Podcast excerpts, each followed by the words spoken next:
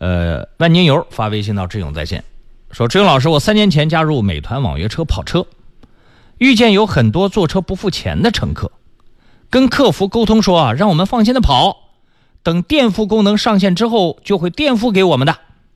可等到功能上线了，客服以平台规定上线之后才垫付的，之前的一概不予垫付为由拒绝垫付。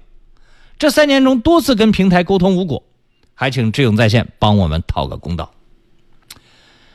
哎呀，美团跟阿里巴巴呀、什么滴滴呀，他们都是一路货色啊。哎，当然，我给大家声明，我讲的一路货色，不代表任何贬义的意思。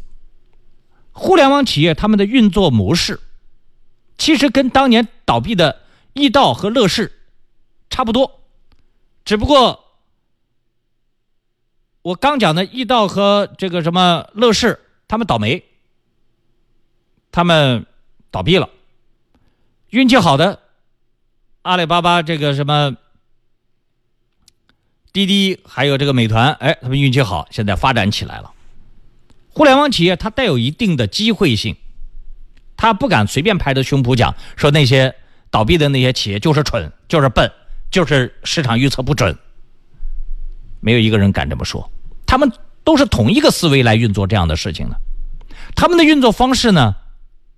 从整体概率上来看，呃，有一些跟因为它是新生事物嘛，过去没有相关的规定出台，但是他们整体的模式都很类似。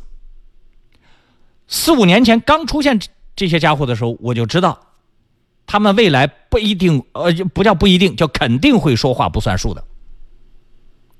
他忙不过来去折腾你们这些人。一个一个，为了给你追二十块钱，他的成本要高很多。他全国他有那么多赖账的乘客，他一次性雷锋一样的补给你，他完全是替那些人补钱啊。他不如就是采取平时我们接待投诉过程当中常见的一些企业的思维模式。我托你，我看你愿不愿意去告我，只要告我，我就给你给钱；你不告我，我就把这个钱赖掉。互联网企业大多都是这种思维，你要不是那个我们之前的那个那个易到，还有易到的钱要到了啊，还有我们前几天那个叫代驾叫一叫什么代驾来着？哇呀，这些企业的真是转眼就即逝，这些企业没也没什么品牌价价值的估值，说品牌值多少个亿，胡扯，说倒闭就倒闭，这这哎这个。叫易代驾是吧？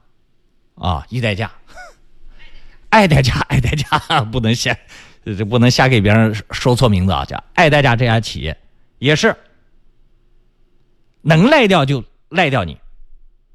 你让我去问他要钱，我告诉你，他也会赖的，没意义的。美团这样企业，他他的这个企业运作模式就是这种耍赖的方式。你要说。他就是一个赖子公司，那肯定不对，我肯定不能这么讲。你任何事情打官司就是了，你只要今天诉状一递上去，明天他可能就把钱打给你了，但是他就是不给你钱。我去问他要也一个道理，他的这个软件设计的，他就是这个垫付功能。有了之后，他才有一些配套的约束政策。之前的那笔钱，想走法律程序问他要的人，他会给你的；但是想要让他主动给你，机会不大。你把之前问他要账的所有的截图都发过来，我可以试着给你传到美团的高层。那我也顶多是给你要回来你一个人的钱。你如果你一个人没几个钱儿。哎，我就觉得这个这个事儿做不如不做好。